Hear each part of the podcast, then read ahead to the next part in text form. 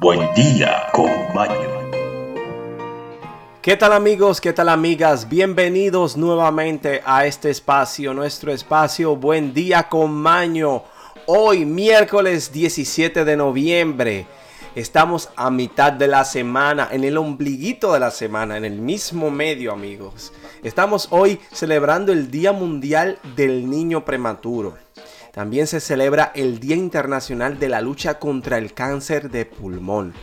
Pero no obstante a ello, eh, también hoy se celebra el Día Mundial de la Enfermedad Pulmonar Obstructiva Crónica y el Día Internacional de los Estudiantes. También se celebra el Día Internacional del Síndrome de Smith-Magenis. Amigos, amigas, eh, se celebran un sinnúmero de ocasiones, pero también tenemos nuestras efemérides. Tenemos un estudio sumamente interesante sobre el síndrome de fatiga crónica, que hoy en día es algo sumamente regular y muchas personas no lo saben identificar. Así que daremos unos tips y unas informaciones sobre ello para aportar a la causa. Amigos, amigas, tenemos las efemérides, noticias, la frase del día y sobre todo tenemos la felicidad de compartir este espacio con ustedes y para ustedes. Amigos, amigas, continuamos con el resto del programa, pasemos a las efemérides. Y ahora, efemérides.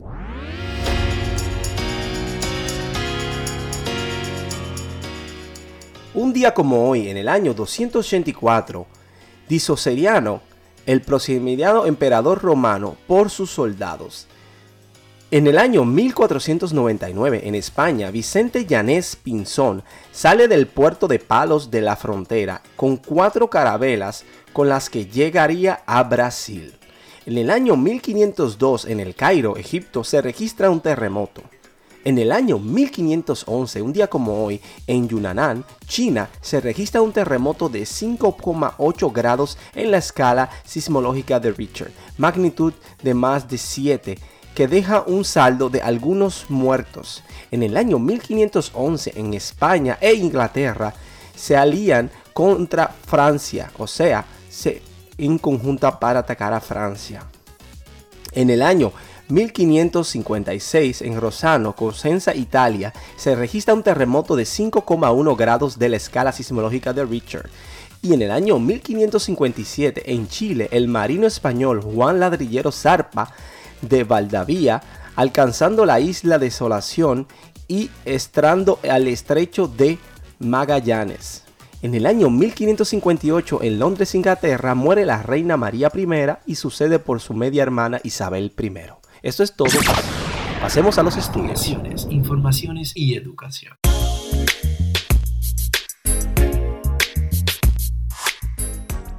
Amigos, amigas, tenemos el estudio sobre el síndrome de fatiga crónica.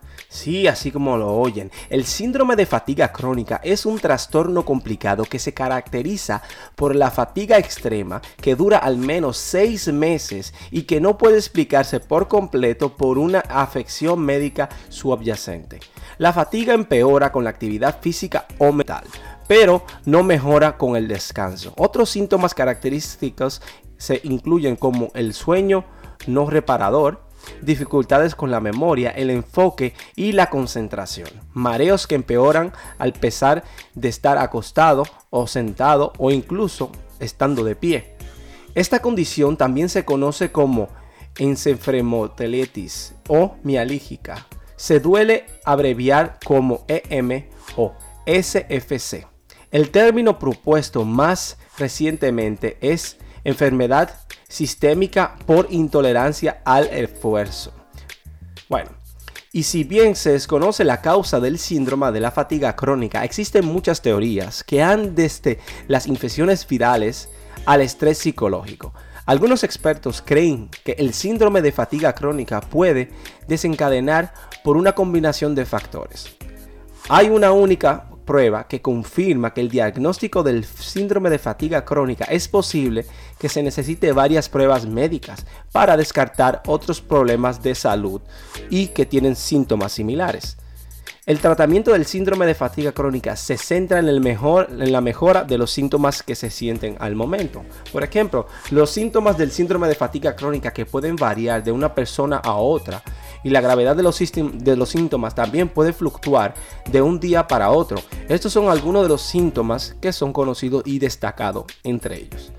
Tenemos la fatiga, problemas de memoria o concentración, dolor de garganta, dolores de cabeza o migrañas, agrandamiento de los ganglios infálticos del cuello o las axilas, dolor muscular o articulación sin explicación, mareos que empeoran al pasar del estar acostado, sentado o incluso de pie, sueño no reparador, agotamiento extremo de poder realizar ejercicio físico o mental.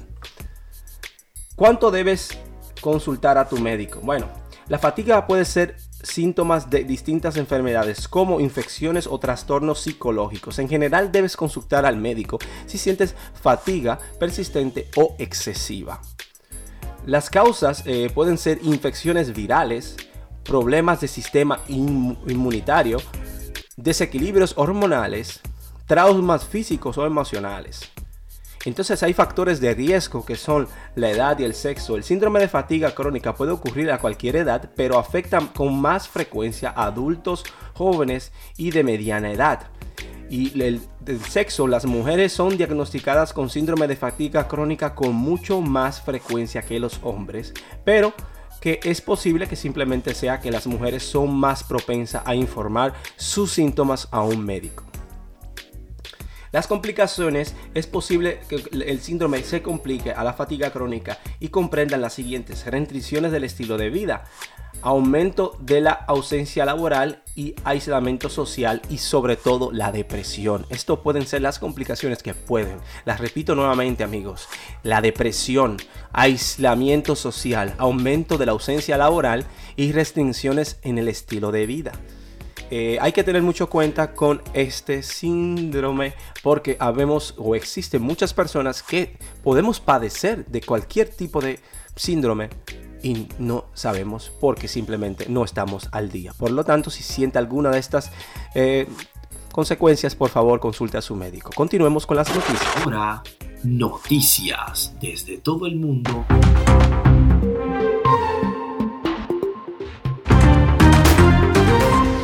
Noticias del mundo y para el mundo. Amigos, amigas, los símbolos nazi que siguen presentes y causan revuelo en Japón. Los expertos atribuyen el uso de los símbolos nazis a una falta de sensibilidad histórica más que a una alineación ideológica o política. Cabe destacar que en Alemania es un delito que está penado por la ley hablar sobre el nazismo y sus secuelas. O sea que cada quien que hable sobre ello es multado y con derecho de ir a prisión. El nuevo despliegue de las tropas rusas en la frontera con Ucrania que preocupa a la Unión Europea y a los Estados Unidos. Mientras el mundo sigue atento a las crisis de migrantes entre Bielorrusia y Polonia, Rusia ha desplazado a miles de soldados a la frontera de Ucrania esperando. Bueno, en los Estados Unidos se prohíbe la entrada de Daniel Ortega y todos los miembros de su gobierno. Las medidas se da un día después de que el gobierno de José Biden anunciara eh, sanciones contra el Ministerio Público de Nicaragua y otros altos funcionarios. Bueno, José, Joe Biden, está sumamente con su manito dura. Eh, Camo Olawea, ¿cómo es la extraña mini luna cerca de la Tierra y por qué se origina o por qué su origen es un misterio. Bueno, a una distancia relativamente cercana, un pequeño asteroide de unos 40 metros de longitud ha estado acompañando a la Tierra desde hace un tiempo y su origen es todo un misterio para los astrónomos. Por eso le llaman la mini luna. Eh, ¿Cómo es Hamtramck, la primera ciudad de los Estados Unidos gobernada por musulmanes? La ciudad de Hamtramck o Hamtramck es el estado de Michigan, o en el estado de Michigan, primera urbe estadounidense gestionada por un gobierno etéricamente musulmán. Están bienvenidos a estudiar un poquito más sobre este tema. La ciudad de Canadá que fue destruida por el fuego tras registrar 49.6 grados Celsius. Una ola de calor que tras días puso las bases para que esta ciudad canadiense ardiera en apenas unas horas, los evacuados, obligados a residir en alojamientos temporales, gritan auxilio. Arrestan en Turquía a un sospechoso del asesinato del presidente de Haití, Jovenel Moise. El sospechoso que estaba siendo buscado por la Interpol fue detenido en el aeropuerto de Istambul este pasado lunes. El artículo de emergencia de la OTAN, nunca usado durante el siglo XX, al que quiere recurrir Polonia ante la crisis de migrantes en Bielorrusia. Ante la tensa situación de la frontera de Bielorrusia, el gobierno polaco baraja la opción de invocar esta norma rara vez utilizada y que podría implicar a la OTAN en la gestión de la crisis. ¿Por qué China mantiene su objetivo de no registrar ninguna infección de coronavirus? Mientras otros países se enfrentan con la convivencia y las consecuencias y la efervescencia del coronavirus, China se esfuerza en acabar con él y simplemente ni siquiera comentar las actualizaciones si ha bajado o han subido los casos. Ellos simplemente quieren garantizar que esto es tema del pasado y que se ha sobrepasado el corona y ya en China no existe. Bueno, eh, es muy fácil y es posible, como dicen, borrón y cuenta nueva. A lo pasado pasado y vivamos el, el, futuro y el presente. Bueno, amigos, amigas, esto es todo por las noticias. Pasemos ahora a la despedida del programa, siempre con nuestra frase del día. Gracias y continuemos. Hasta aquí, noticias. Buen, buen, día con Maño.